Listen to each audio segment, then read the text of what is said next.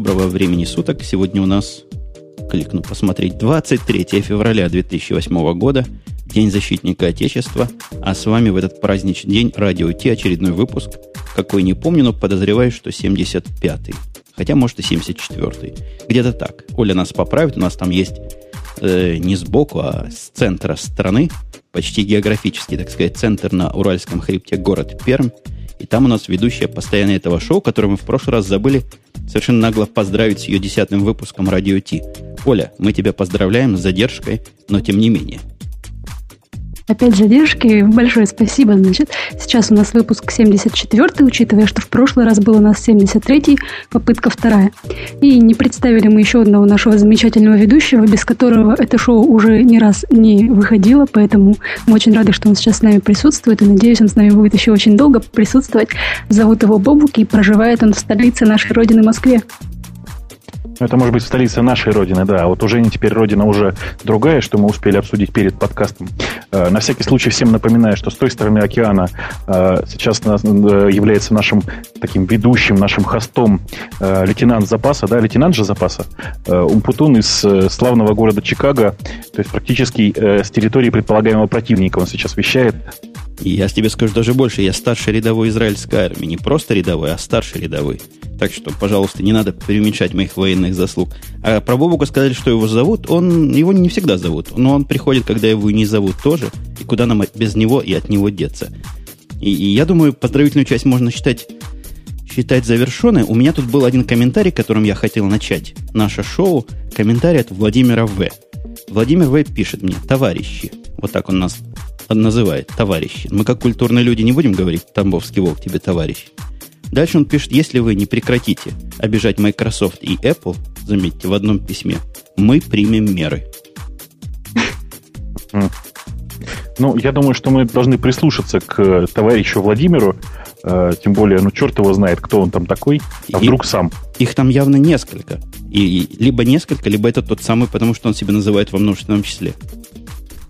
Подожди, подожди, подожди. У нас вроде царей Владимиров-то не было. Ну, не было, так будет. Так, слушай, а вот ты как думаешь, это который Владимир В? Владимир Вольфович? Ну, вопрос, конечно, интересный. Нет, там было написано Владимир В. Точка. Может быть, Владимирович. Как раз уже недолго осталось, он отправится со своего поста принимать меры. Мы сегодня меры, в общем, приняли. Мы прислушались к критике, к такой нелицеприятной, и даже к незаувалир... Ой, скажите слово кто-нибудь. Незавуалированный. Точно. Вот этой угрозе прислушались. И у нас Microsoft таким жирным пятном представлено. Но перед тем, как мы начнем жирные пятна трогать своими заскорузлыми ручками, давайте сначала про маленькую компанию Google чего-нибудь скажем, которая выделила средства на улучшение странного продукта Wine. Угу. Тут, в общем, глобально ничего не расскажешь, кроме того, что компания Google действительно спонсировала у компании CodeWeavers э, разработку э, куска Wine, которая поможет э, улучшить совместимость фотошопов там, Creative Suite 1 и 2, собственно, с этой самой средой Wine. Но у меня к тебе вопрос. А зачем оно надо Google? Понятно, Google Linux любит, но откуда такая любовь к Adobe? Ну, я тебе скажу совершенно точно, зачем это Google надо. Есть две аккуратных причины. Причина номер раз заключается в том, что у Google очень много сотрудников, которые э, зачастую, ну, то есть, понятно, да, они зачастую работают на Linux.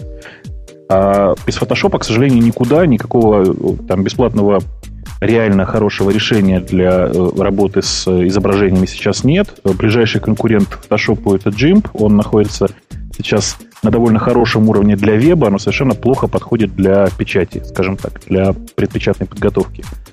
Э, Google это, видимо, актуально. Есть еще причина номер два, которая заключается в том, что Google очень активно использует Wine для портирования своих э, десктопных приложений на Linux.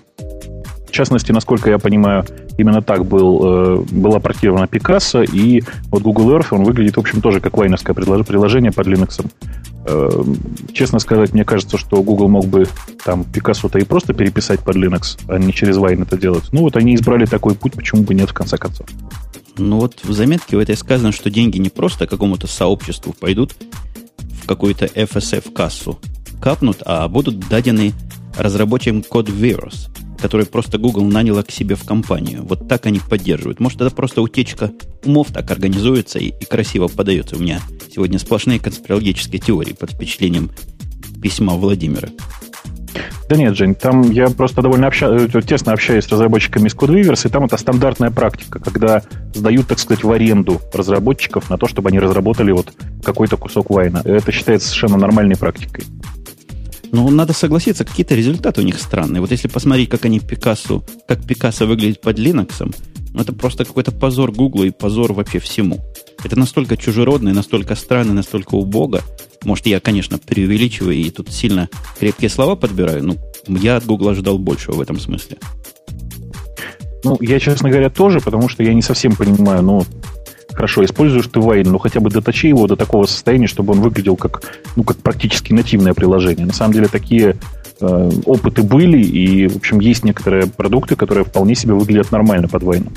А здесь же, ну, я не знаю, когда человек использует там KDE или GNOME, а запускает приложение, у которого, простите, диалог файл open выглядит как ну, аналогичный диалог Windows, просто страшное, как не знаю что, э, мне, мягко говоря, неприятно.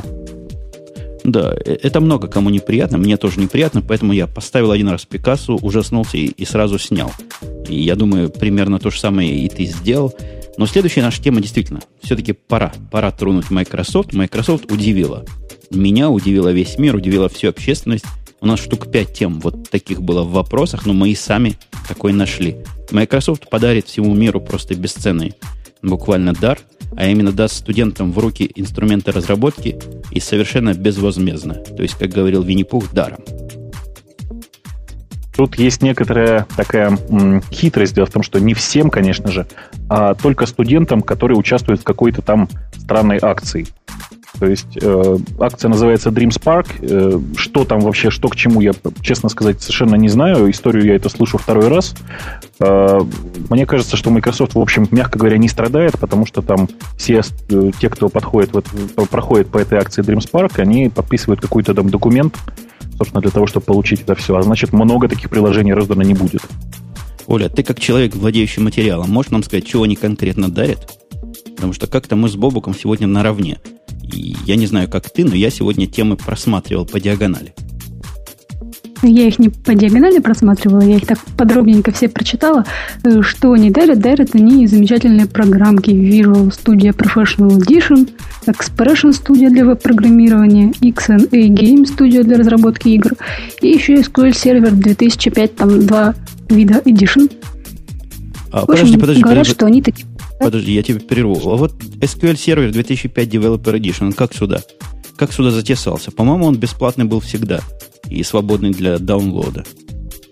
Факт, факт. По крайней мере, разда- раздают его бесплатно на всех презентациях и выставках. И, я его выкачивал лично с их сайта как-то год, наверное, назад, или когда он там появился. По-моему, нас тут просто немножко дурят и для количества добавили еще чего-то. Но все остальное действительно, все остальное действительно программы, Windows Server, стандартный Edition, за него деньги берут настоящие. Про этот Game Studio я ничего сказать не могу, но Professional Edition Visual Studio тоже денег немалых стоит. По-моему, хороший шаг такой. Умный, хороший шаг, правильно. Инструментальные средства вообще должны быть бесплатные, с моей точки зрения.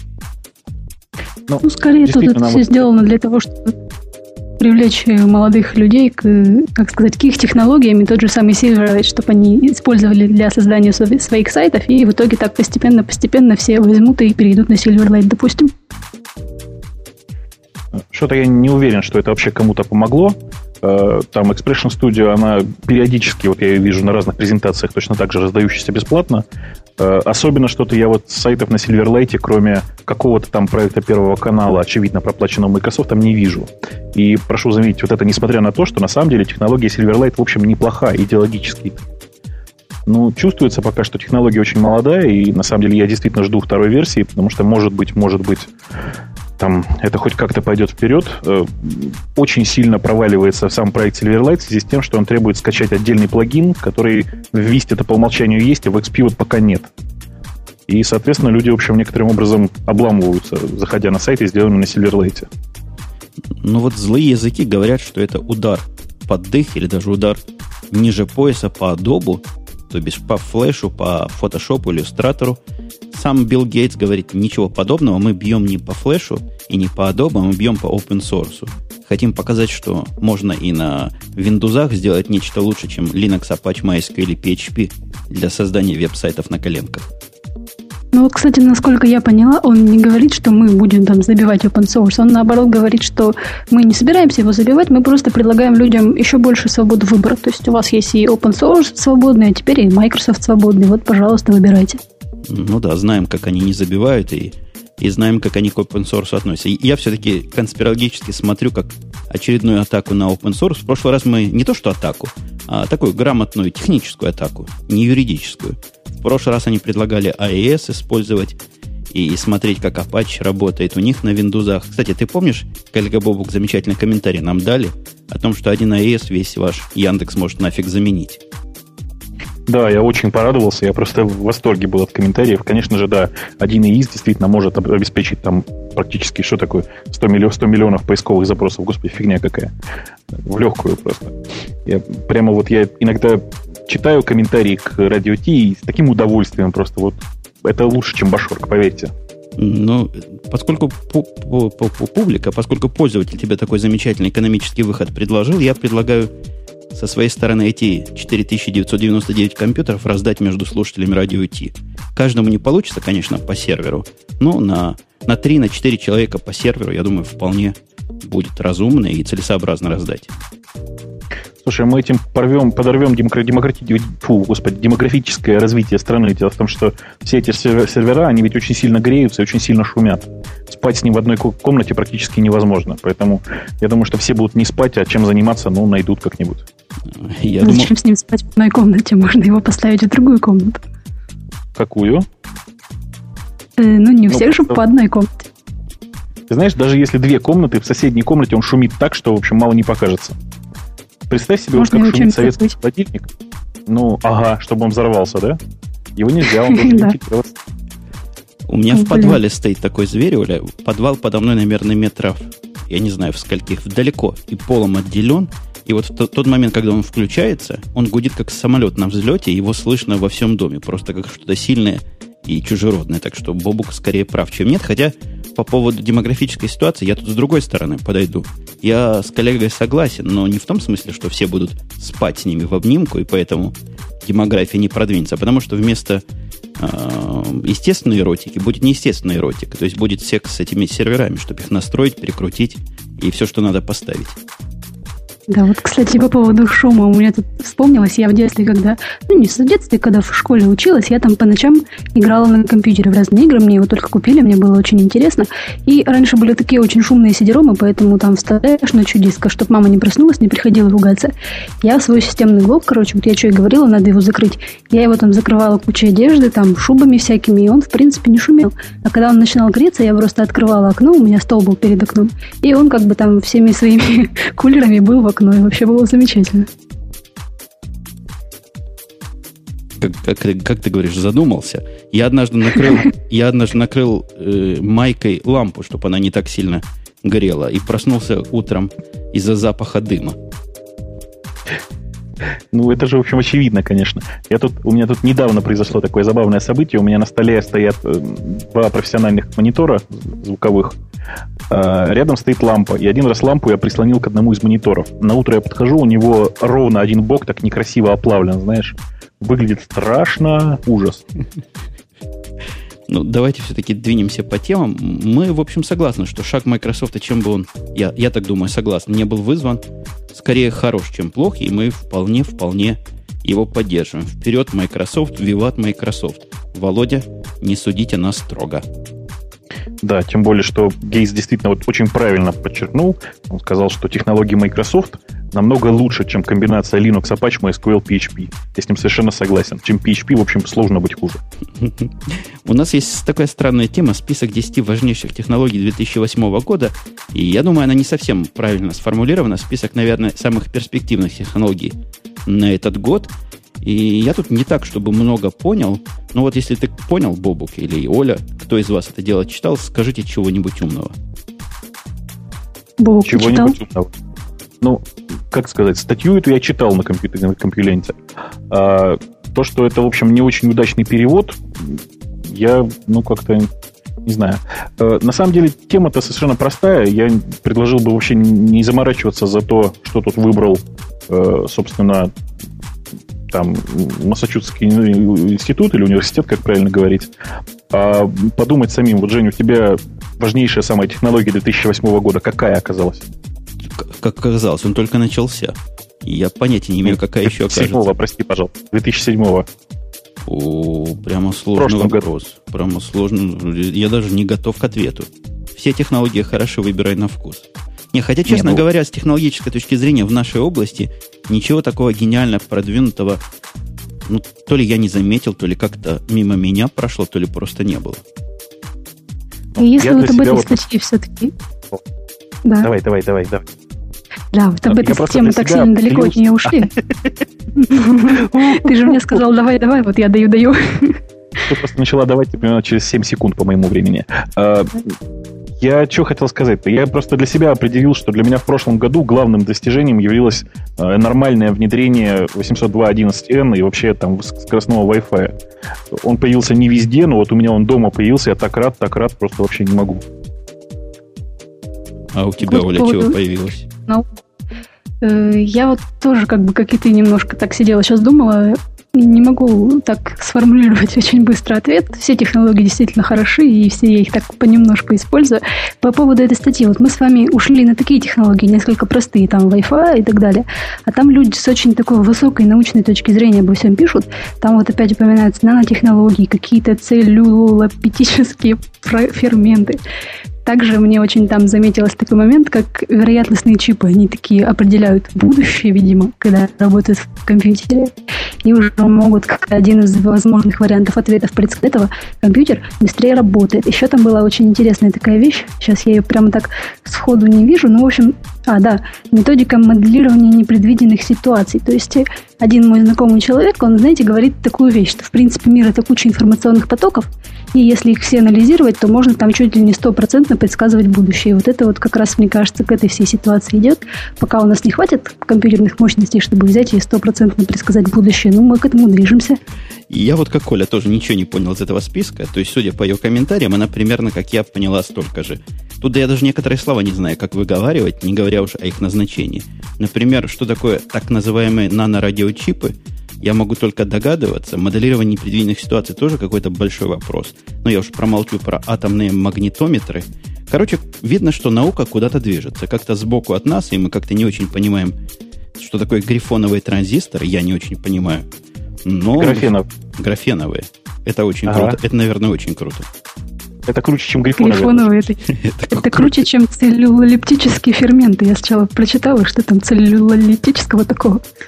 Давайте все-таки на что-нибудь пойдем, где мы хоть что-то понимаем.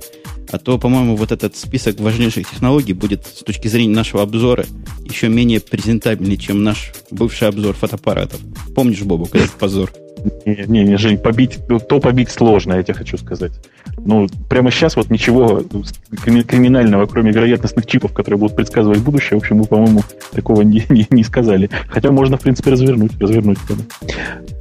Э, у нас тема. Вы попробуйте развернуть тему про русские женщины, которые любят Яндекс, а я пойду отвечу на телефон, который там разрывается у меня. А у тебя техника дошла вообще до чего? Для чего? У тебя не слышно разрывающегося телефона. Но, э, я педаль да. нажимаю. А каждый раз, когда он звонит? Так и делаю. Господи, фигурное вырезание. Э, собственно, о чем говорил Женя, на веб-планете появилась э, собственно, небольшая статья, которая называется «Русские женщины любят Яндекс, а мужчины Google». Э, статья очень смешная, как половина новых статей на веб-планете, очень такая желтенькая, но, тем не менее, забавная, и статистика в ней, в общем, забавная и действительно честная. Э, речь идет о том, что портал эм, SuperJob.ru, простите, э, устроил опрос примерно 10 тысяч человек из всех округов России э, для того, чтобы проанализировать, кто, кто чем пользуется и вообще как-то там попытаться получить статистику независимую от там TNS Gallup и всяких таких крупных компаний. Э, статистика получилась очень забавная, потому что, например, на вопрос, каким, какими поисковыми системами вы пользуетесь, Яндекс указали 78% э, респондентов, э, Рамблер 47%, Google 37%, другие поисковые системы используют 11%, и чаще всего э, называли Mail.ru, Yahoo, Nigma, Port, KM.ru. Ну, в общем, я практически зачитал вам содержимое статьи. Э, честно хочу сказать, я просто, ну как, я совершенно не удивлен, хотя если так считать, то получается, э, простите, что у Яндекса по узнаваемости первое место с отрывом примерно в 10 раз от окружающих. Ужас.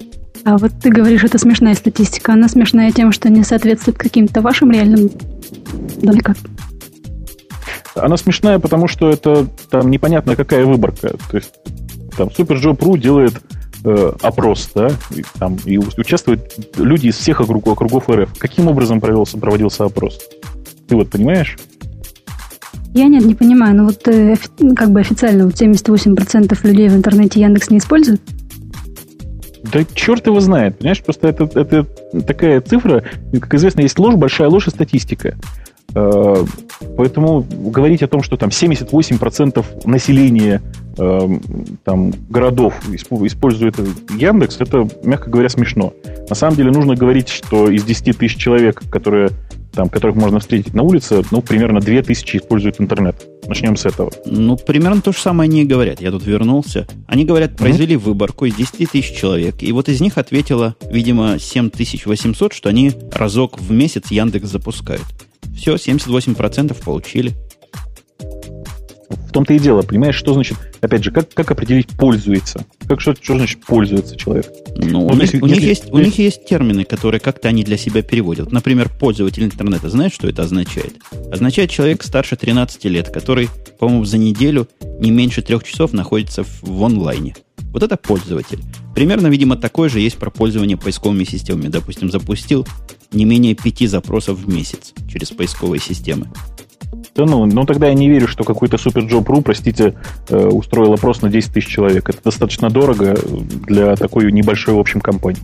Не, мне кажется, что это ну, какая-то фикция, там цифры довольно близки к реальности, конечно, но не знаю, это прям вот измерение температуры на Луне. Не, ну тенденция, по-моему, правильная. То есть то, что Яндекс пользуется все в России, это факт медицинский, я думаю, подтвержденный другими опросами.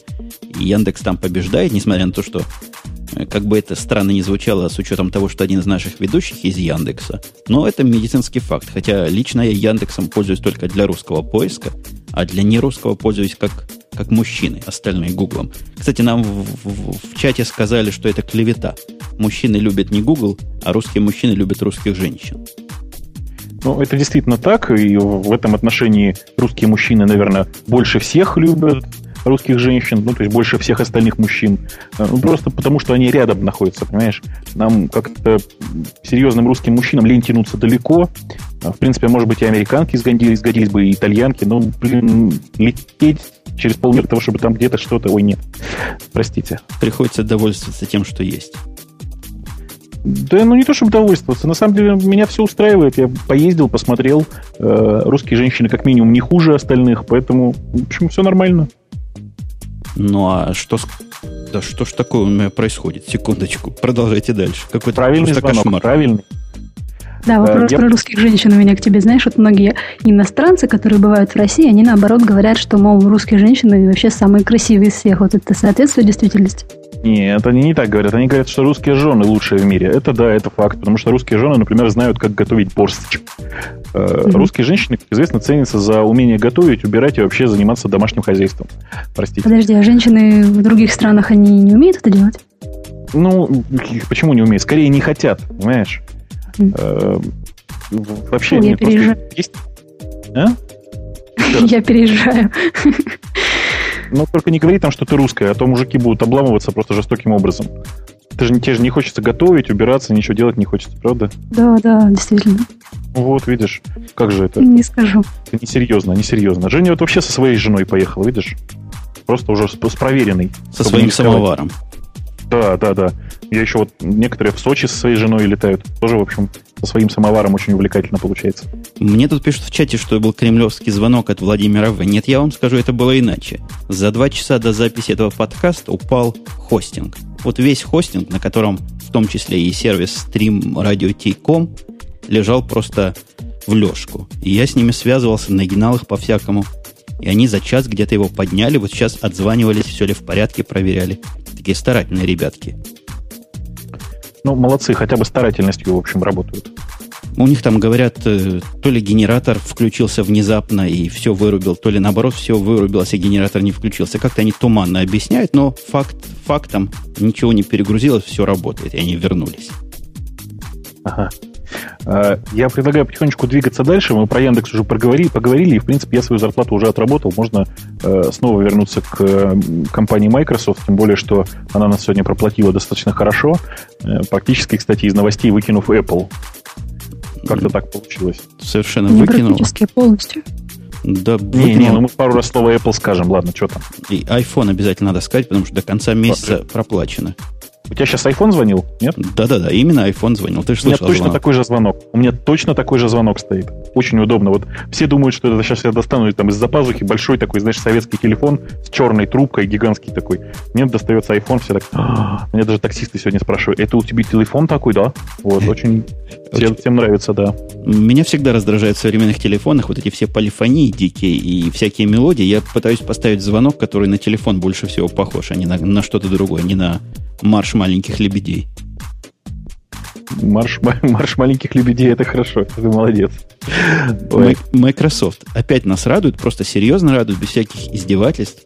Пусть злые языки засунут свои языки туда вовнутрь к себе, а мы скажем честно, Microsoft молодцы. Опубликовали спецификации на бинарный формат DOC, XLS и PPT. Давно пора было, и вот наконец сделали.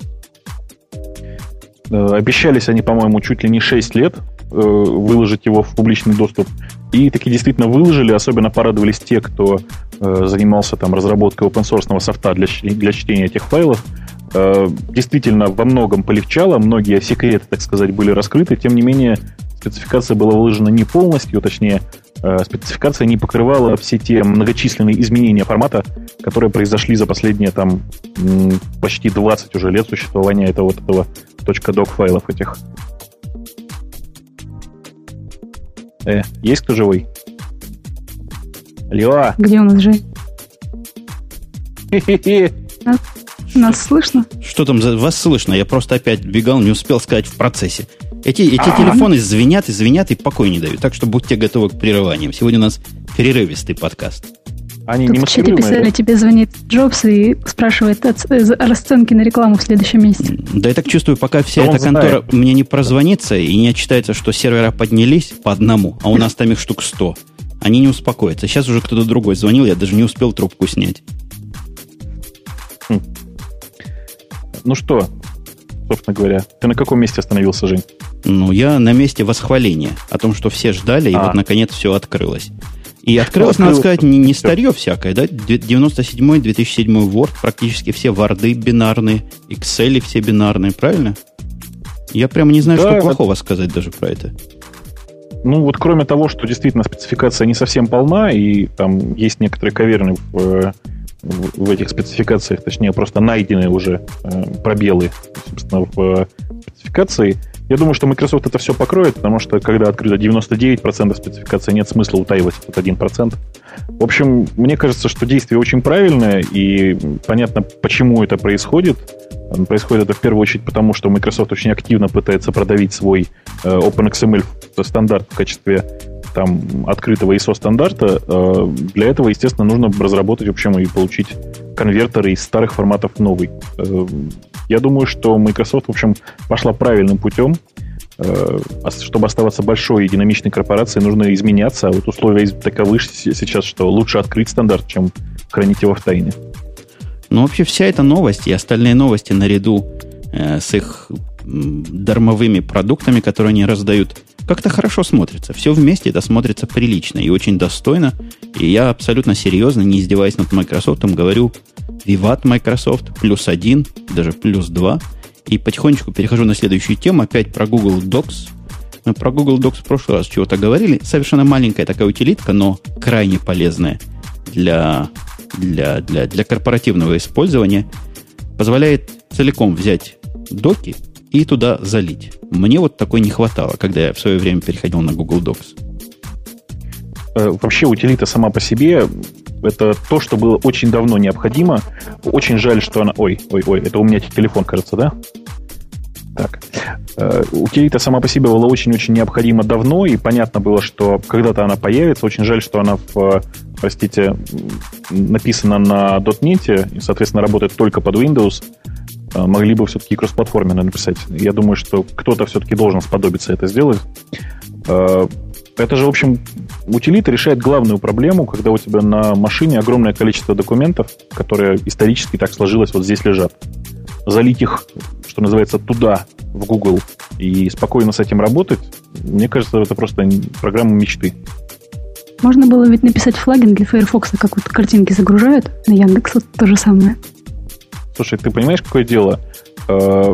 Для, ну, то есть .NET стоит примерно у 95% пользователей интернета, а Firefox всего у 10%. Чувствуешь разницу? Угу. Вот такие дела примерно. У нас по поводу Firefox была даже не новость, а такая заметка. Firefox, по-моему, 500 миллионов загрузок перевалил. 500 миллионов загрузок, не 500 тысяч, а там, там много нулей было. Это куда они все его девают? Те, кто его загрузил, если всего 10% осталось от пользователей. Не Может, 5 же миллиардов. Не, на самом деле, конечно, 10% это такая минимистичная оценка. Верхняя оценка примерно там 15-17%. Э, но дело тут в том, что нельзя проконтролировать, чем реально пользуется человек. Скачал, посмотрел, выкинул. Это же стандартная практика. Огромное количество людей устанавливают в день, там, не знаю, по десятке программ, посмотреть их и выкинуть. То же самое происходит с Firefox, что поделать. Ну, 500 миллионов загрузок – это цифра цифра крутая. Я даже с трудом представляю какую-то еще программу свободную и бесплатно распространяемую, и вот такую, вот такую, вот такую не часть операционной системы, которую всем всучивают, с таким количеством загрузок. Вот сход даже и не вспомню, чтобы еще такое могли бы в таких количествах загружать. 7? Internet Explorer 7, почему бы нет? Не, ну это практически часть системы, и тебя там не особо именем твоим интересуется. То есть, нажимая, как все люди нормальные, next, next, next, ты его получишь загруженным. Я его лично так и получил.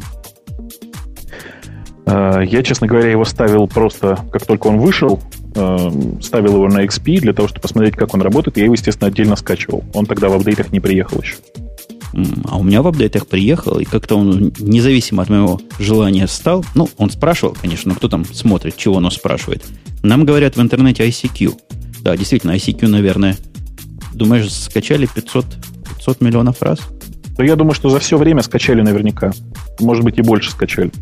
Просто ICQ существует очень давно, в отличие от Firefox, и э, количество скачиваний там действительно, наверное, вот примерно такого порядка тоже. Я не помню, как мы на это скачивание перешли, но вот также незаметно хочу перейти на тему, которая у нас там где-то внизу, о том, что Microsoft открылся сервис, вот я пытаюсь найти его название, э, вот этого удаленного электронного диска. Life Sky Drive, да? Да-да-да, вот, вот, это, вот, это, вот это зверь. И я не знаю, как вы, а я честно пошел, попробовал попробовал это дело. Кто-нибудь пробовал, кто-нибудь имеет что сказать? Потому что я сейчас начну говорить грязным матом и всякими некрасивыми словами. Ну, я тоже, честно говоря, попробовал. Э, у меня произошло странное, он отказался нормально работать под Safari, э, даже к, к публичным данным, э, которые расположены на этом самом SkyDrive. А все остальное, ну, под Windows оно как-то работает. Я особенно его так активно не тестировал. А ты, Оля, попробовала этого зверя? Я для интереса зашла на страничку с этим зверем, там на русском все так красиво, я нажала попробовать, по-моему. Меня там попросили авторизации через какой-то паспорт или еще что-то в этом роде. Я в этом паспорте регистрировалась лет пять назад. Пароль, конечно, не вспомнила. Ну, в общем, забила я на это дело. Давай рассказывай. Ну, перед тем, как я начну ругаться грязно, тут сказано, что 5 гигабайт дается на на человека лицо. И интересная действительно идея, типа Google Drive, которого все ждут. Дай, думаю, я попробую вот этот Live SkyDrive. Пошел туда сначала Firefox, зная, какую нелюбовь Microsoft к Safari испытывает. Попытался действительно зарегистрировать себе паспорт. Я так же, как Оля, последний раз паспортом много лет назад пользовался. Вы знаете, регистрация паспорта я потом попробовал и в Safari. Но это не то, что руки отрывать надо разработчикам, которые это делали. Это что ж такое? Про руки чуть позже расскажу, а вы продолжайте. А давай я пока без тебя продолжу. Действительно, регистрация в паспорте это просто что-то чудовищное. Вообще, вся эта технология Microsoft паспорт и для Microsoft уже, кажется, тоже вторично. Они тут разрабатывали новую технологию под названием CardSpace. Кстати, CardSpace чисто технологически выглядит ну, довольно привлекательно, скажем так. А, что там получилось с э, паспортом у Жени, я не знаю, но я, в общем, довольно успешно в свое время зарегистрировал паспорт. Хотя не без приключений тоже, я просто сейчас их уже, конечно, не помню. А паспорт, кстати, это они пытались повторить вот популярную ныне технологию OpenID, что-то вроде этого, да? Или нет? Бо, да нет, что ты, господи. Это было там лет, наверное, 6 назад. Э, ну, не повторить. У ну. Microsoft, ну... у Microsoft была гениальная идея о том, что на всех их сайтах можно авторизоваться будет через этот самый Microsoft паспорт. Точно так же эта же регистрация используется в там использовалась в Microsoft Messenger и так далее. Э, на самом деле идея, в общем, неплохая. Другое дело, что реализация была ну, не самым лучшим образом, конечно, сделана. Ну, это да, это ведь было один из первых разов, по-моему, когда применялась общая регистрация там для различных сервисов. На каком-то одном сайте или на нескольких. Нет, нет, конечно же, и до этого существовали, в общем, такие попытки у разных порталов, и Yahoo так в свое время делала, и вообще, ну, то есть это, это, это нормальная стандартная практика. Microsoft просто попыталась пойти чуть шире, предлагая там э, партнерскую программу по использованию Microsoft паспорта, что-то еще. Э, ну, другое дело, что это, в общем, не принесло особого успеха. Конечно, Microsoft давно дело было, и, может быть, именно потому, что давно дело было, оно поэтому и не пошло. Сейчас бы, может быть, пошло бы активнее. Как-то они назойливо это делали. Я помню, чисто для интереса пыталась воспользоваться MSN мессенджером, тогда он назывался. И вот меня заставили регистрировать этот паспорт, и там тоже несколько ну, я даже не уровней знаю. регистрации. И замучилась я. О, Женя там, кажется, разговаривает вслух. Да-да-да. Почему? Забыл педаль отжать. Наоборот, нажать. А, собственно, про SkyDrive, этот самый SkyDrive, понятно, что если Microsoft это дело продвинет и успеет это сделать раньше, чем выйдет там пресловутый Google диск или там Google Drive, как он называется. Это слушайте, слушайте, довольно... вы знаете, кто это звонил? Да. Ну? Это один из слушателей, видимо, подкаста Радио Ти пытается пробиться в эфир. Причем телефон, телефонным образом. Он мне позвонил, сказал, что они... Вот, он опять звонит, слушай, он заколебал уже. Сейчас я его выключу. Так вот, он говорит о том, что они ели спокойно в ресторане, а тут навалились маски шоу и всех повязали. Да коли это будет, и за что их повязали? Ну, я, я действительно, да, я сожалею, бывает. В общем, я думаю, что его повязали за то, что он там использовал Wi-Fi и нелегально прослушивал радио Ти вместо того, чтобы просто обедать или сейчас, ужинать. Сейчас я пойду телефон отнесу куда-нибудь подальше, а то, похоже, эти энтузиасты не успокоятся. Вот таким образом иногда происходит запись прямого эфира, ничего тут не поделаешь. Э, на самом деле это как-то даже некоторые остроты ощущений добавляет, тем более, что Женя вот, ага, э, убежал немножко в сторону, а вдруг сейчас окажется, что к нему тоже приехали и его повязали, так и останемся висеть в эфире до скончания века. Откуда люди знают домашний номер Жени в Америке? Все, дорогие товарищи, хватит звонить. Ну, ну, хватит. Хватит звонить. Я уже понял вашу шутку юмора.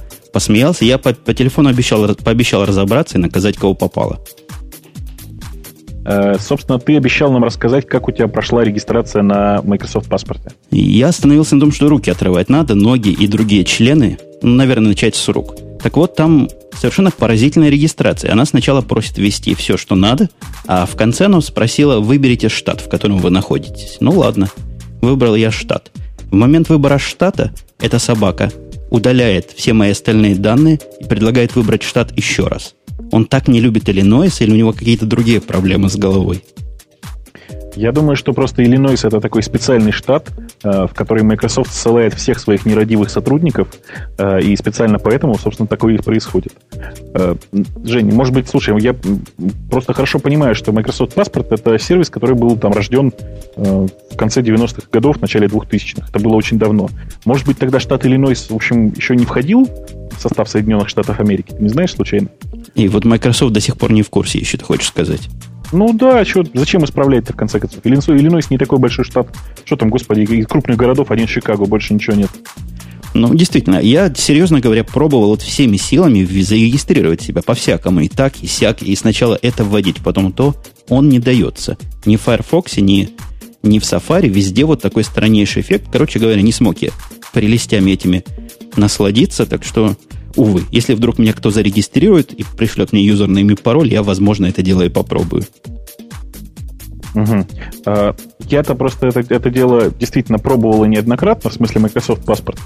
Э, особенных проблем я с этим не испытывал, хотя, может быть, это потому, что мне, в общем, не приходилось вводить, э, на, в каком штате я живу, и вообще это как-то было попроще, может быть, раньше. Вообще, я не знаю, мне кажется, что просто мы сейчас настолько привыкли к, к этим современным интерфейсам, что вот эти вот старые интерфейсы там 5-7-летней давности мы практически не воспринимаем. Ну, может, не воспринимаем, но я бы даже воспринял и 5-7-летней давности интерфейс, если бы он работал. Э, я вот хотел еще одно, с чего я хотел начать сегодняшнее шоу, примерно как последний твит начался. Последний твит начался похоронной музыкой. Хороняли они в своем выпуске HD DVD, а я предлагаю почтить секундой молчания браузер Netscape, поддержка которого прекращается через меньше, чем неделю. 10 секунд молчания пошли. Я думаю, можно считать завершенным и еще пару секунд добавить на HD DVD, потому что, как мы, по-моему, ты в прошлый раз говорил, Panasonic вышел из этого альянса, и это полнейший... Тошиба, да? Тошиба вышел, да. точно. Ну, как, как ни крути, это полнейший трендец HD DVD. Я думаю, можно считать эту войну законченной. Во всяком случае, все так эту войну законченной уже считают. Ну, что же касается Netscape, ну, хорошо, был Netscape, долго был, теперь Netscape нет и не будет. Последний Netscape был достаточно приятный, кстати. Я его ставила, смотрела, там плагины от Firefox все работают. Такой достаточно быстрый, удобный. Ага. Мне ужасно понравилось, как Netscape себя повел, в, в, ну, то есть как компания Netscape, вообще как компания AOL повела себя с Netscape.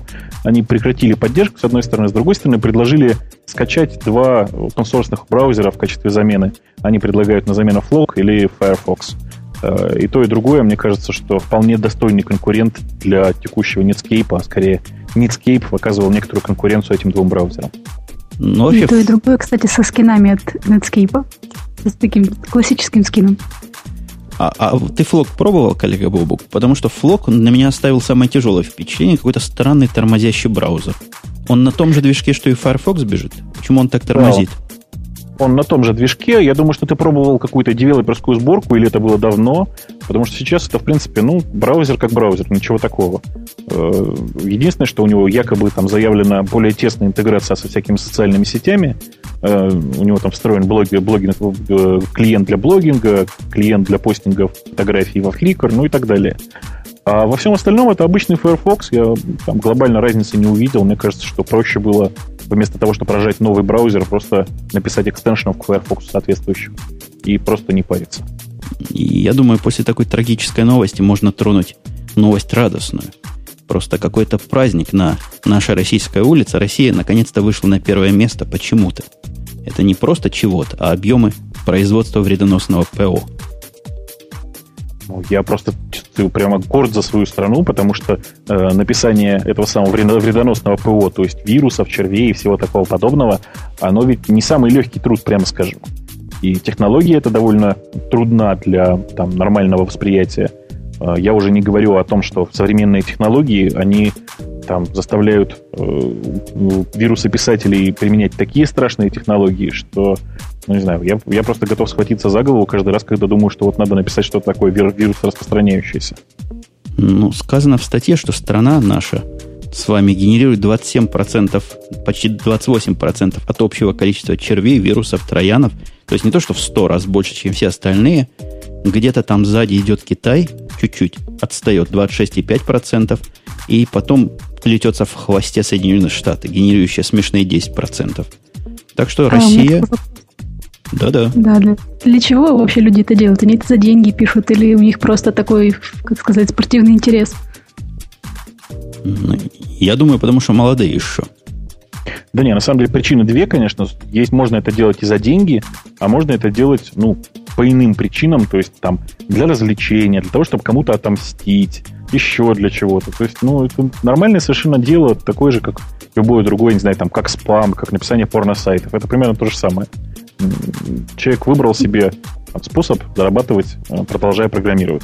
Не, ну простите. Просто несколько странно, что таких больше в России, я не знаю. Если там отходить от численности населения, то там в Америке и в Корее больше там людей, чем у нас. Почему именно у нас-то все такие активные? ну, не знаю, я могу придумать кучу конспирологических теорий. Например, потому что у нас в, в стране в этом отношении законодательство довольно слабое, как, кстати, как и в Китае. Э, поэтому написание подобной, подобной бельберды э, довольно сложно наказуемо. Хотя, может быть, это и не так. Я, в общем, особенно не заморачивался на эту тему. Ну, есть еще одна теория, которую я как-то слыхал. Возможно, российским программистам негде себя выразить в других местах и в других способах. Не все же в Яндексе работают. Ну, да, говорят же, что у нас компаний очень много, и можно, да, можно там пересчитать по пальцам те компании, которые платят действительно нормальные деньги в стране. Ну, что поделать. Говорят же, что у нас и в Китае самые такие хорошие программисты еще вроде бы в Индии, и вот как раз они, видимо, и проявляют свои способности. Те самые лучшие наши программисты, которые были у нас в Китае и в Индии, давно уже в Америке. Это просто... Делом да, занимаются, да? Распространенная байка. Я, например, вот лучших программистов, которых я видел, один из них э, живет, по-моему, в Уэлсе до сих пор, переехал в Штаты, а второй в Южной Америке. То есть ни то, ни другое, ни Индии, ни России, ни Китаем не является. Ну, и сказать, что в Индии уж настолько хорошие программисты, там встречаются иногда нормальные программисты, но количественно, если их от массы сравнивать, тех, которые тут мелькают на рынке, сказать, что там высокий вес этих программистов хороших, я бы не сказал. Я думаю, пожалуй, Россия тут Индию и Китай вполне за пояс заткнет. А вот что я хотел по поводу сказать вредоносности, ты говорил отомстить кому-то. Ну, мстить написанием вируса, который заразит 40 тысяч или 40 миллионов виндовсовских машин, но это как артиллерийский снаряд кидать в магазин, чтобы обидчику по шее дать. Жень, ну давайте расскажу две истории из моей, так сказать, э, юности. Э, первая история очень простая. Молодого человека кинула девушка в основном из-за того, что он большую часть времени сидел и играл в мут вместо того, чтобы, собственно, общаться с ней. Э, по этому поводу он написал небольшую программу, такую, которая очень активно распространилась по всему тогда городу и, там, и скорее всего, по, по всей тогда Удмуртской, по-моему, области, если я не ошибаюсь. Э, и программа делала очень простую вещь при старте каждой программы, то есть она подсаживалась во все экзешники, и при старте каждой программы э, рисовала в текстовом режиме такое маленькое окошко, на котором было написано «Маша дура». Ну, примерно так. Это, по-моему, вполне себе месть. Времени это заняло, ну, я не знаю, час, два, три, может быть. То есть, как бы, когда, когда у человека достаточно квалификации, это не выглядит таким трудным делом, особенно тогда, когда, в общем, такого бурного э, как-то роста антивирусной промышленности еще не было. А, а история... Маша, Маша-то прониклась да. и вернулась к нему. Ты знаешь, Маша вообще, она не пользовалась компьютером, ей поэтому было, по-моему, все равно. Вторая история очень простая. Это когда мы, простите, сидели... И, ой, я тогда еще пил пиво, кстати, да. Вот сидели, сидели и пили пиво в, э, в одном из э, институтов, ой, я уже не помню, по-моему, Ижевска. Э, всем было скучно, и сказали, давайте-ка по быстрому вирус напишем. Типа слабо. Э, ну, ушло на это, наверное, часа 4 э, суммарной деятельности. Вирус получился длиной 160 примерно байт. Э, Вирус, по-моему, назывался аспирин, он до сих пор есть во, всех вирусных базах. Э, он, в общем, ничего не делает, просто распространяется. А, очень приятно было, понимаешь ли, там через два года прийти куда-нибудь и вдруг увидеть, что в экзешнике написан этот самый аспирин. Чрезвычайно вот приятно. Все-таки а русские люди, вы знаете, сидели там где-нибудь в Беркли, да, там Сергей Брин и Ларри Пейдж и подумали, давайте напишем систему ранжирования, да? Вы сидели, а давайте напишем вирус. Ты такая смешная. Слушай, а ты правда думаешь, что они там сидели в Беркли и думали, а давайте напишем систему ранжирования? Не знаю, меня там не они было. Это не, они это не за пивом делали, это у них была вполне себе работа. А это, во-первых, а во-вторых, это было, ну, сильно раньше, прям скажем. Тем не менее, очень много хороших проектов родились как раз от молодых людей, которые просто вот захотели что-то сделать. И я не говорю, что ты плохой, я просто вспомнилась. Не, ну наши соотечественники, конечно, имеют какую-то склонность к суициду, к общему, и к саморазрушению. И вот написание вируса в этом смысле вполне показательно. Я тоже писал вирус. У меня была идея написать вирус лучше и не обнаружим его вообще никак. И действительно я чего-то написал, которое, конечно, не лучше и, конечно, вполне обнаруживаемое, но все мы не без греха, все мы в молодости вот этими глупостями занимались. Ну, это просто приятно, просто, понимаешь, вот просто приятно, например, увидеть э, свой, свой вирус в антивирусной базе какого-нибудь доктора Веба, который тогда был довольно популярен. Да-да, знаете, был у меня раньше знакомый, когда я в курсе на первом, наверное, училась, и он мне прислал красивую картинку.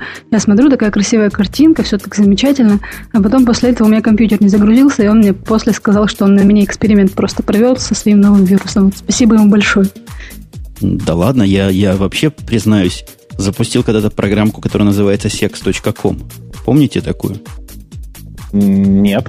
Ну, которая не просто, не просто удаляла файлы, а которая делала их нулевой длины. Все файлы, по-моему, на диске C или на диске D, как-то она выборочно. Так что их восстановить потом нельзя было. То есть затирала и FAT, то это для, для DOS было. Такая хорошая программка. Написал, загружаю, распаковываю картинки. Я как дурак сидел, ждал, пока она распакует, и потерял все, все на свете, что можно было потерять. Отлично.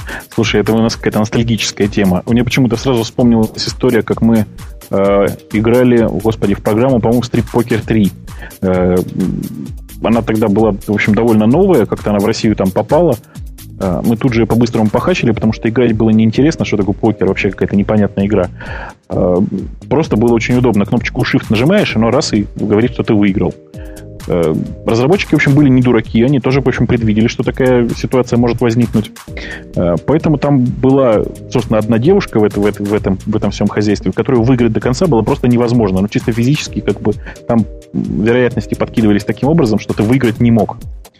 Э, так вот, когда ты ее выигрывал, тебе показывалась красивая совершенно заставка такая о том, что нужно нажать клавишу вот эту, вот эту, вот эту, вот эту и вот эту и вот эту для того, чтобы посмотреть на финальную картину.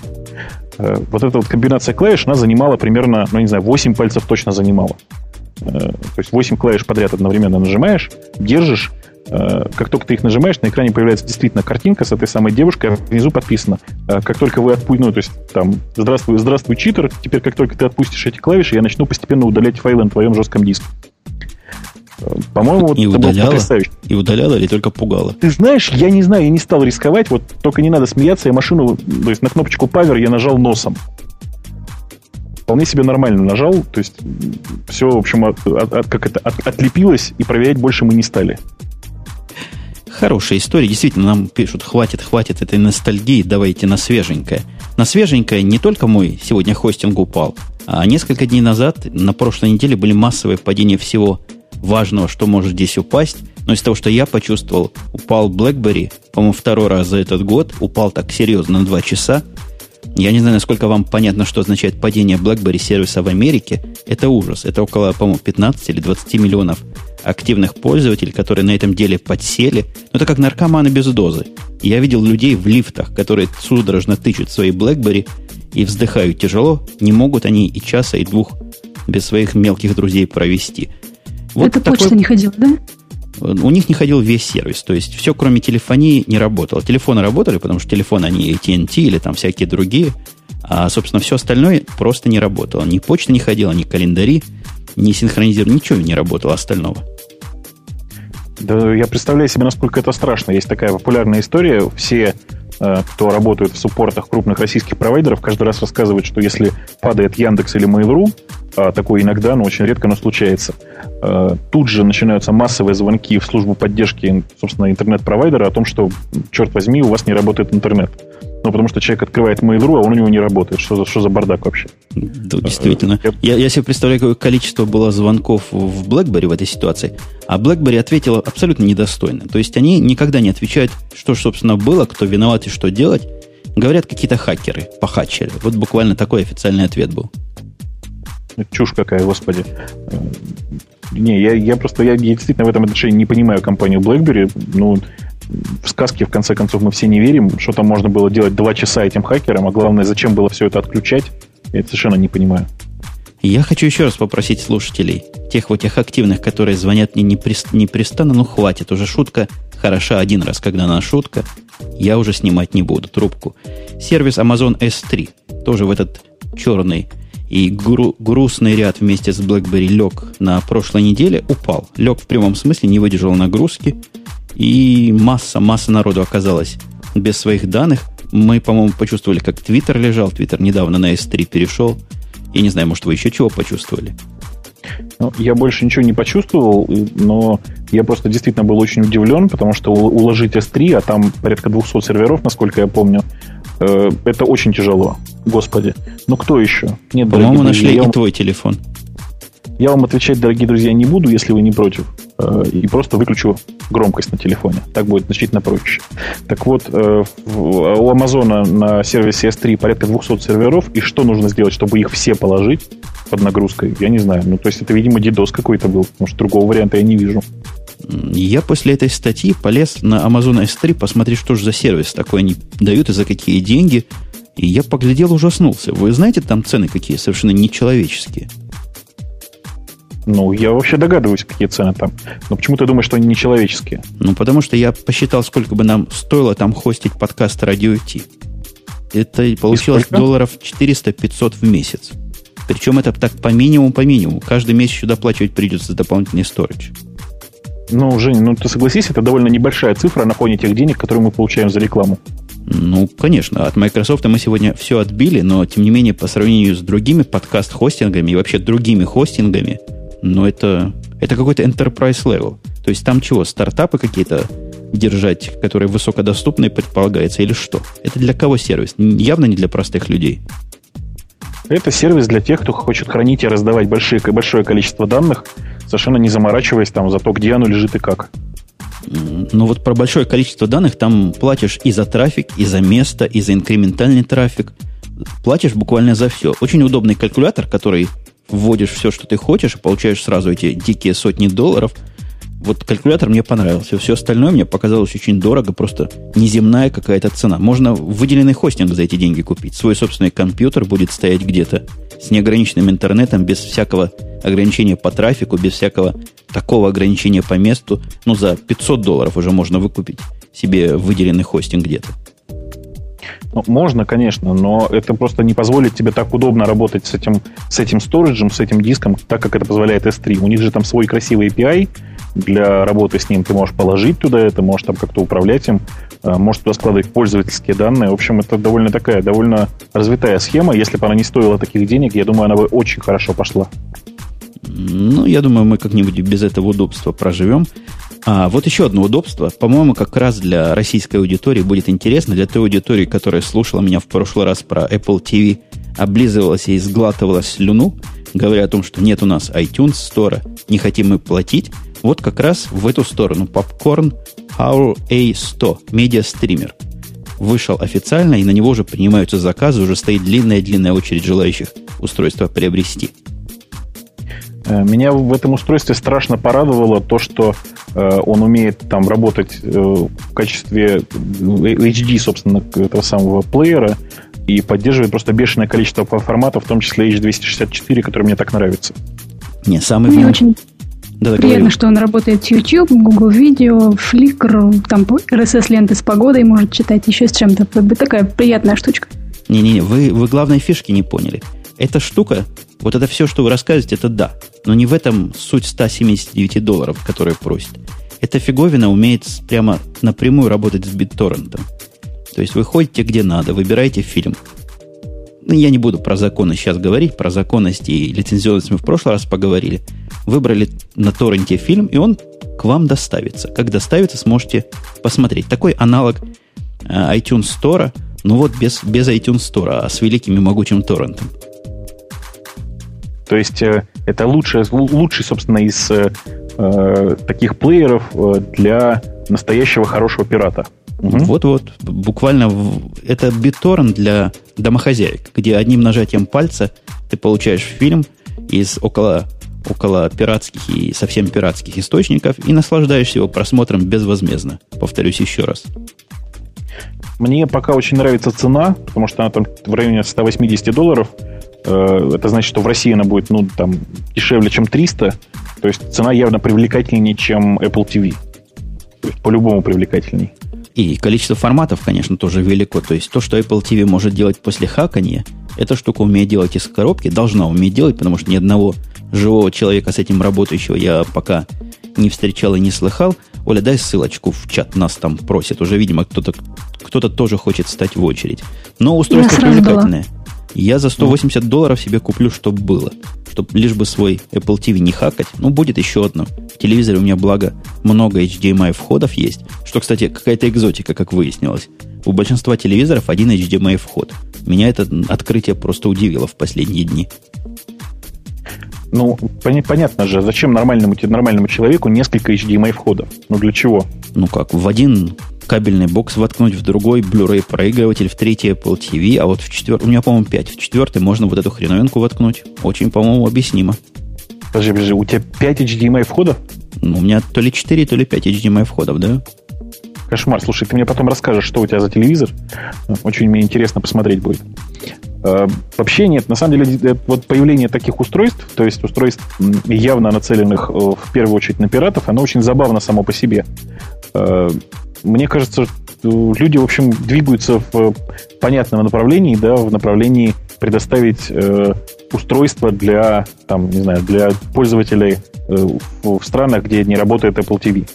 Э, очень забавно на это смотреть, потому что, ну, очевидно, что люди боятся напрямую конкурировать с Apple TV и вообще с э, iTunes Store. А у меня к Apple TV появилась претензия. Я в прошлый раз не знал, чего плохого сказать. Помните, да, было такое восхваление? Uh-huh. А теперь у меня есть конкретная претензия, такая конкретная. И для того, чтобы эту претензию решить, мне придется в Apple Store буквально ехать после выпуска, чего я, по правде говоря, делать боюсь после выхода э, MacBook Air. Ну вот, возьму себя в руки, съезжу туда. Пультики. Вы видели, какие пультики у этого Apple TV? Видел. И? Видел. А теперь представь этот пультик в небольшом доме, но в среднем как легко его потерять и как его потом не то что трудно, невозможно найти. я за последние две недели потерял окончательно два. Вот еду купить пять, чтобы были. Купи сразу пачку, что ты, господи. Ну, я, я сразу... К сожалению, оптом не продаются. Но у меня есть идея купить такую цепочку, типа как брелок вешают на штаны, и приковать этот пульт к чему-нибудь. Э, слушай, а можно еще, знаешь, что сделать? Можно купить такой специальный брелочек, знаешь, вот, который, который когда свистишь, он начинает пищать. Или там, когда хлопаешь в ладоши, он начинает пищать. Самый то, по-моему. Подцепить да, его это, и Это тоже хорошо, хотя я все-таки склоняюсь к мысли к собачьей цепи. Такую проволоку натянуть, чтобы цепь это по, по ней ходила, ну, чтобы можно было этот пульт тягать из конца в конец, и тогда уж точно его найдешь. Mm. Нет, ты понимаешь, я вообще просто вот глубоко возмущен тем, что в жизни не предусмотрено там хотя бы простейшего грепа какого-нибудь, потому что иногда носки, простите, в квартире хрен найдешь. Э, Особ... том, что... Особенно парные. То есть, если был греб какой-нибудь там э, с условием, похожие носки, да, греб с каким-то, я не знаю, как это в грепе сделать, похожее найти. Наверное, как-то регекспами можно. Вообще бы да, не можно, было. Можно. Можно, конечно, нет. Меня еще, еще, еще один факт жизни возмущает. Почему в стиральную машину закидываешь носки, достаешь, они всегда не парные? Я просто я не понимаю. Я, я нашел для себя вообще для себя выход, я всегда покупаю там пачку больших носков и не парюсь. Но, блин, когда, когда я поступал не так, это же, это же мучение разобрать все эти носки. А ты не знаешь, как человечество эту проблему решает? Не слыхал, нет? Нет, пока. Заведением жены, которая носки в пару сворачивает. Подожди, Товарищ, я, я можно? Раз, я как раз пробовал, мне очень не понравилось. Да-да-да, Оль. Тут уже звонят, короче, Кости и говорят, что э, тут кто-то, значит, собрался в клуб, и они ждут меня, и по какому там, по поводу маски шоу от Сан Саныча, в общем, это уже, я не знаю, флешмоб какой-то, по-моему, на ведущих. Пошел флешмоб. Мы под ударом. Это Владимир В, по-моему, недоволен нашей реакцией на Microsoft и начал массовую атаку. А то, что это тот, самый Владимир В, подсказывает его осведомленность о всех телефонах. Так что, дорогие мои, готовьтесь. За вами скоро придут. Да, готовьтесь. И по поводу носков я тут пока разбиралась, у меня мысль была. И, знаешь, я видела в продаже есть такая штучка, вернее, не штучка, а типа прищепочка. Они прищепляются два носки друг к другу, и ее можно стирать в стиральной машине. Потом достаешь, и все чисто и парное, вообще круто. Не, не канает, слушай. Это каждая зацепить прищепочкой ужас. Еще сшить предложит, и что? Не, это не наш путь. Я, я понял, какой наш путь. Вы помните, как рукавички цепляются, чтобы не терялись? Так же надо и носки. На длинной резинке, резинка в штанах. И носки на этой резинке с двух сторон. По-моему, совершенно замечательно. Точно не, не разбегутся. Нет, вообще нет. Вообще эта тема такая бесконечная. Мне кажется, что каждый хоть раз в своей жизни в своей собственной квартире, что, квартире что-нибудь терял. Э, мне кажется, надо просто что-то уже придумать для того, чтобы это решить. Кто первый изобретет, просто обогатиться. У меня есть по поводу потерь пару тем. Во-первых, потерянная, потерянная где-то там, я надеялся, в могильной глубине СКО вдруг оттуда вылезла. Просто сюжет иногда они возвращаются. Это, слушай, они как этот самый, как, как Фантомас. Возвращаются и пытаются нанести ответный удар. Честное слово. Ты вообще понял, чем они собираются заниматься, откуда они взяли денег и кому это все надо? Ну, денег им дали инвесторы, собственно. Инвесторы им дали денег для того, чтобы покрыть и те долги, которые они, так сказать, организовали сами себе нечаянно совершенно, э, и, соответственно, на развитие бизнеса. Э, я так понимаю, что в качестве развития бизнеса там будет очередное какое-то софтостроение, потому что, ну, собственно, ничего другого компания Sco, как известно, и не умела, и не умеет. Ну как, они пробовали еще свои силы на юридическом поприще. Вот на этом и как раз разорились. Меня радует, что они больше на это поприще, во всяком случае, официально не собираются лезть. Речь идет о развитии Unix бизнеса компании, который усох ну, да, да вообще до смешного состояния. Дала им денег некая ближневосточная компания. С одной стороны говорят какие-то террористы, с другой стороны говорят, это сам Буш проплачивает СКО. Обе теории, мне кажется, какими-то безумными. Представляешь, террористы, которые финансируют разработку анти-Linux или наездов на Linux. Да легко, если я вообще могу представить все, что угодно, у меня фантазия богатая. На самом деле, конечно же, это все выглядит довольно смешно. Мне кажется, что просто э, там инвестиционная компания Steve Naris, честно, вложилась в бренд, по сути. Потому что бренд э, Ско как был, так и остался, и Э, слово СКО, в общем, знают почти, почти все айтишники, а это значит, что на этом можно выехать довольно далеко.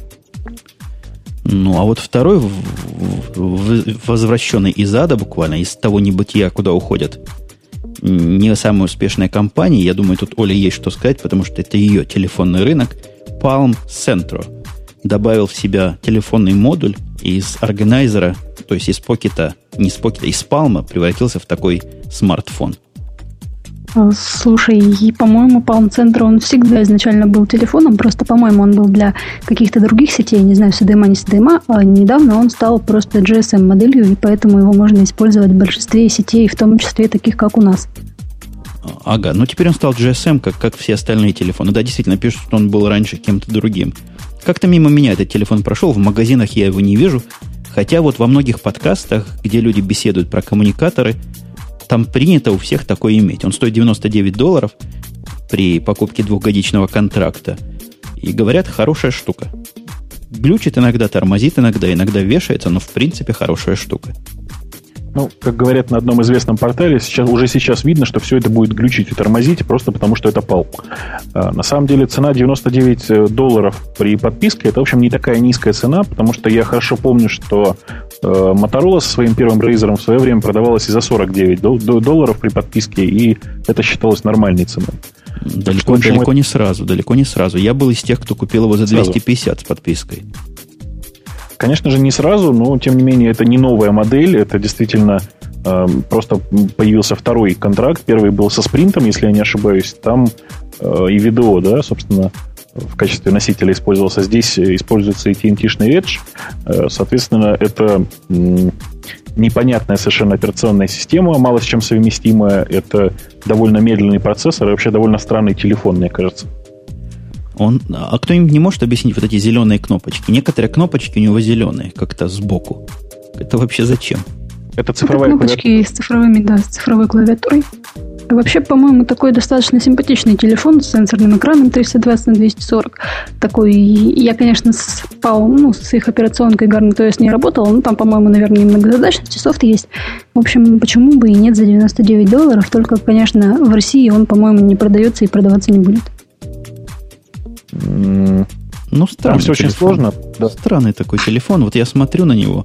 Сказать, что я такое хотел бы себе в карман засунуть, не скажу. И вот идея вот этой клавиатуры, ну, какой-то странный use case. Мне, например, на телефоне надо, надо звонить в основном. А тут, собственно, и звонить как-то нечем так явно. Циферки какие-то зеленые искать. Страшное дело. Ну, не знаю, мне кажется, что телефон за 400 долларов, для которого практически нет софта, а для Гарнета сейчас практически нет софта. А, можно использовать, конечно, старый, но он работает в режиме эмуляции, а режим эмуляции, ты понимаешь, это ужас и кошмар. А, какой смысл в этом устройстве? Ну, черт его знает. 400 долларов – это, в общем, цена айфона.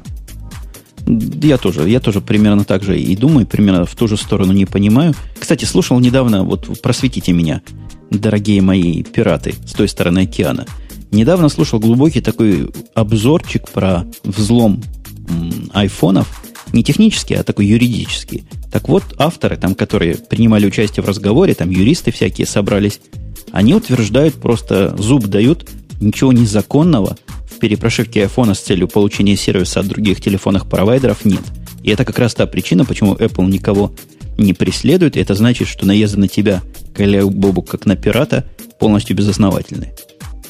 Там все очень смешно, потому что э, действительно даже с точки зрения строгих американских законов, э, в общем, любой человек имеет полное право этим самым заниматься.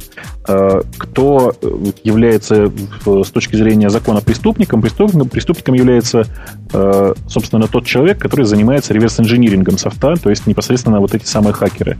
Ну, они достаточно хорошо скрываются и, в общем, умеют прятаться. Э, человек, который, собственно, занимается анлочкой, то есть разблокированием телефона и использованием его под другими сетями, действительно никак не наказуем и совершенно невиновен.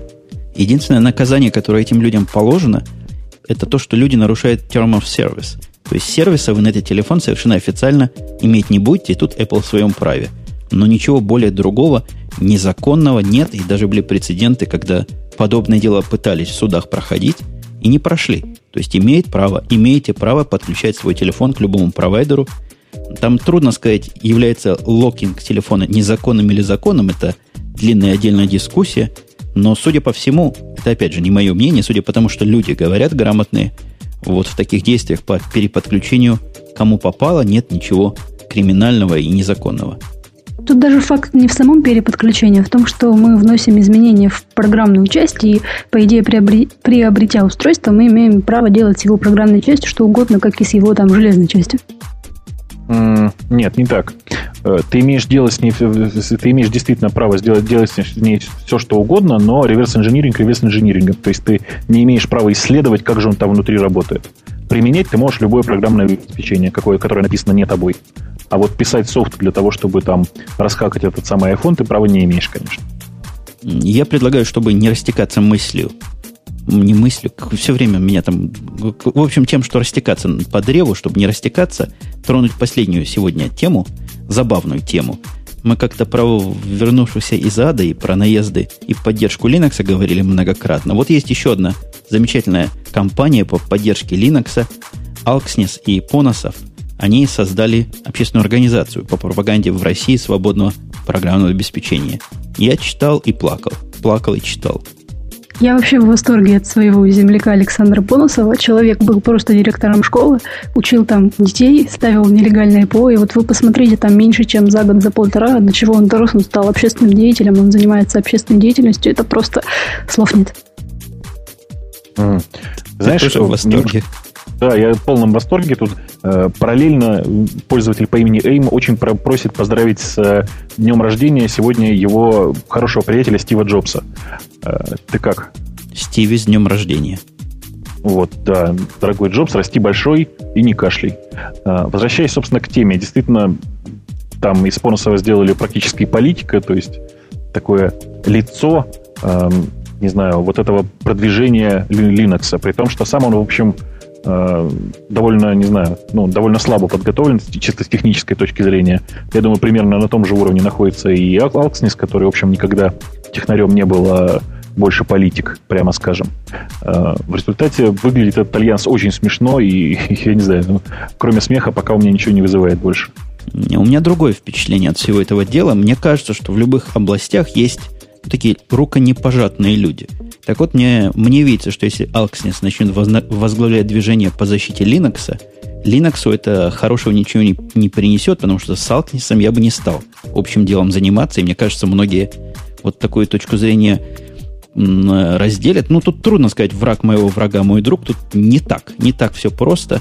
Меня эта новость не радует никоим образом. Да и Поносов, прямо смотри, большой герой современности – не отсидел свое, и вот теперь будет за Linux бороться. Он первый раз о Linux месяц назад услышал. Ну, мне очень понравилась твоя фраза «не отсидел свое», это действительно очень хорошо. Э, ну, я не знаю, что, что еще остается в, в этой ситуации. Понятно, что, э, собственно, двигаться к Windows э, не все хотят, а двигаться к Linux довольно тяжело. Э, как это будет в конце концов работать, я не понимаю совершенно. Э, просто вот вся эта ситуация, она вызывает не знаю, ощущение какого-то дешевого фарса. Я понимал, как понимал хорошо, когда там Linux продвигали активно там российские компании типа Alt Linux, например, да.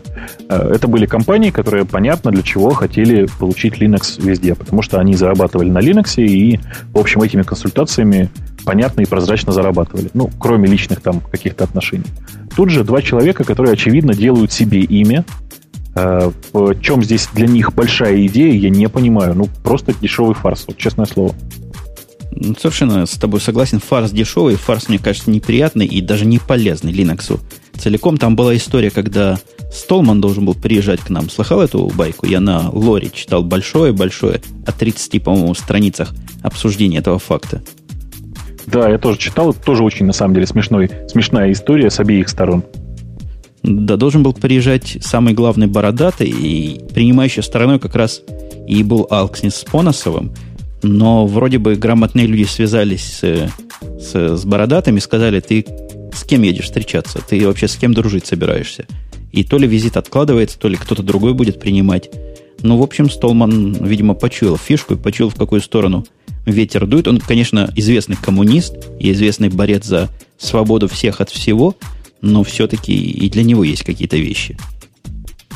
Ну, мне кажется, что, конечно же, это все такой вымысел. Я думаю, что там причина какая-то другая, и вообще все это просто сорвалось, и приезд еще будет. Э, вообще, мне кажется, я говорю, что это чье-то чье специально такое раздутое движение не в поддержку открытых технологий, а совсем даже наоборот.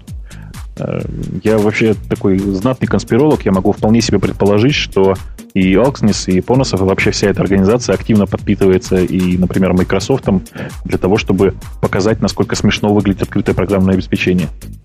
Может быть, они и не будут подпитываться, но тем не менее, я думаю, что это такая организация, которая ничего толкового не сделает, и там пройдет какое-то время, и никто про нее уже не вспомнит. Либо она там будет приходить на какие-нибудь презентации, там присылать своих представителей, что-нибудь будут умное говорить, но боюсь, что ни к чему это не приведет. Ну, посмотрим. Э, давайте все-таки держаться, держаться в каких-то пределах временных, потому что мы уже час говорим как минимум. Трудно мне сказать, сколько, час 20 или час 25 чтобы не делать подкаст двухчасовым, трех- или четырехчасовым, может, тронем темы. Тут первые темы наших слушателей. Первый вопрос почему-то конкретно к Бобуку. Он набрал массу плюсиков. Поскольку тебя спрашивают, ты, дружище, отвечай. Ну, зачитайте кто-нибудь, я же не могу сам себе отвечать. Э, вопросы для Бобука. Оля, читай. Ты хорошо читаешь. Я хорошо читаю. Так, пока я хорошо читаю, сейчас одну секунду найду вопросы для Бобука. Так, крутим, крутим. Вот вопросы для Бобука. Вопрос первый. Раньше я спокойно в поисковики в Яндекс Google вводил целые тексты, и он мне давал ссылки на источники и долго, но, и долго, но обрабатывал. Так вот сейчас ни тот, ни другой не хочет обрабатывать больше 80 моих символов, если ограничение на количество символов в запросе. И какие поисковики вообще длинные сообщения Э, как они длинные сообщения определяют, то есть как слова ищут и в каком порядке. Это очень масштабная тема. Если вкратце, э, ограничения на 80 символов нет. Э, я тоже периодически пользуюсь подобным способом для поиска. Очень рекомендую вписывать, вбивать в строку поиска не просто текст, а текст в кавычках. Работает намного-намного лучше. Так, второй вопрос, да? Переходите к следующему вопросу. Помню, вы в 30-40 подкасте говорили, что можно через официальный сайт Apple заказать авиапочтой товары, компы и плееры, и за доставку всего 125 долларов. Можно ли поподробнее узнать про эту технологию и реально ли заказать с русской клавой? Ага, и еще э, не только с русской клавой, но еще с, пода- с подарочной гравировкой и личным автографом Стива Джобса. Легко, Нет, я русской... скажу легко. Русская клава просто легко.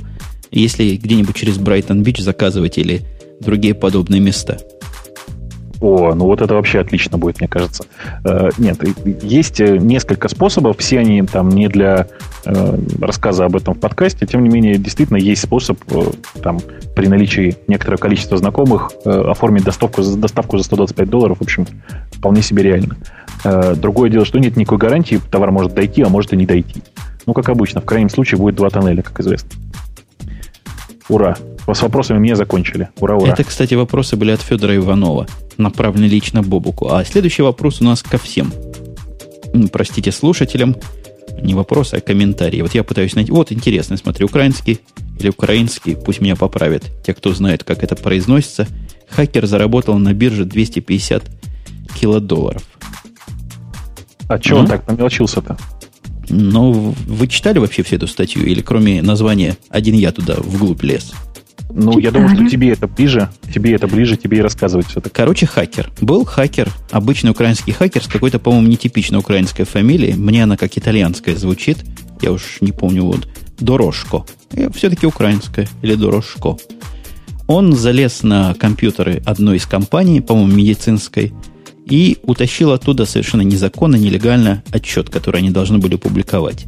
Но в отчете были сказаны результаты, результаты были не такие, как публика ожидала, и он, как человек, видимо, понимающий в опционах, купил на 41 тысячу долларов себе этих самых опций, и через несколько дней, когда отчет опубликовали и все это дело рухнуло, продал их за... Ну, не продал, получил 250 тысяч долларов своих денег. Ну, вот такой вот находчивый хакер. Слушай, потрясающе. А ты понимаешь, да, что э, сейчас, ну, чисто визуально, мне пока кажется, нет никакого способа э, доказать, что он действительно что-то украл. Ну, вообще, тут, знаешь, SEC вот и другие регулирующие органы, им палец, я говорил, в рот не клади, они вот начали сразу проверять, потому что это очень похоже на получение инсайдерской информации до. А это дело, ну, не то, что наказуемо, это очень наказуемое дело, ну, как-то не могут они доказать, что получал он инсайдерскую информацию от людей, потому что от людей он их не получал, а получал от компьютеров. Я думаю, немножко все-таки на этом сайте лукаво сказано, что все сошло ему с рук. Вот за инсайдеровскую информацию его, видимо, не будут преследовать. Его, скорее всего, будут за хаки преследовать. Ну, за хаки, знаешь, это, в общем, можно и условный срок получить. Ничего такого страшного не произошло. Воспользовался информацией строго в личных целях. В общем, глобально действительно никакого такого серьезного нарушения нет. Сойдет за мелкое хулиганство вполне. Припишет ему всего лишь штраф 250 тысяч долларов, и все, и гуляй Вася. Но ты понимаешь, да, что на самом деле эти деньги с, э, собственно, с, с э, биржи-то утекли, а штраф-то пойдет в пользу государства в таком случае. Но они, они ему не заплатили сразу. Они заморозили эту сделку, а потом проверили и такие отморозили. То есть э, с точки зрения, с точки зрения регуляторов все в порядке. Вот с точки зрения FBI и всяких других органов, которые против международных хакеров, может, они им будут заниматься, но это все еще далеко от нас, и это какие-то спекуляции. Может, плюнут просто, мало ли, русских, украинских хакеров бродит вокруг. Да, мне кажется, что проще плюнуть. В конце концов, для биржи это не такие большие деньги, что такое 250 тысяч, господи. Мелочь какая. А, а заметка это была Айнленгером нам предоставлена. Следующая, следующая X Povision. Смотри, все, все новые имена у нас звучат в комментариях. Это нас, конечно, радует. Новые люди приходят, публикуют свои заметки, как Дмитрий Ле... Медведев, господи, Дмитрий Медведев использует iPhone, спрашивает нас слушатель, как он посмел и вообще как он его хакнул, что ли? Я думаю, что он ничего не хакал, ему, скорее всего, привезли его из Франции. Э, там они продаются, как известно, разлученные, а значит, все хорошо и все законно. А тем более мы уже обсудили, что, в общем, даже если и хакнул, ну, легально это, что поделать. А может, у него просто симка и TNT, и он в роуминге по нему общается? За наши с вами деньги бюджетные. Э, ты понимаешь, он же на самом деле, кроме того, что там является кандидатом в президенты, он же еще и э, там не, со, не соучредитель, а входящий человек, входящий в совет директоров э, некоторого количества довольно крупных компаний, э, некоторые из нефтегазового сектора. Так что с деньгами у него все в порядке, мне кажется. Ага, ну ладно, не будем волноваться за его кошелек. Пусть тратит свои деньги на роуминг. Сколько же он за роуминг платит? Я даже боюсь себе представить. Ух, тысячи думаю, долларов в месяц. Я думаю, что при его доходах это, в общем, не самая заметная цифра. Но я думаю, стоит упоминание еще новость, заметка от красного ежа о End Linux. Я ее тоже находил, но как-то не решился вставить, потому что не очень понятно, что про это говорить. End Linux это Linux дистрибутив, работающий внутри Windows. Ты что-нибудь про него знаешь, коллега Бобук? Ну, если очень вкратце, это три с половиной года или четыре года назад появилась Linux. Э, это когда линуксовое ядро выполняло как нормальный совершенно Windows процесс, соответственно, линуксовые программы запускались под этим ядром просто вот, ну, сходу.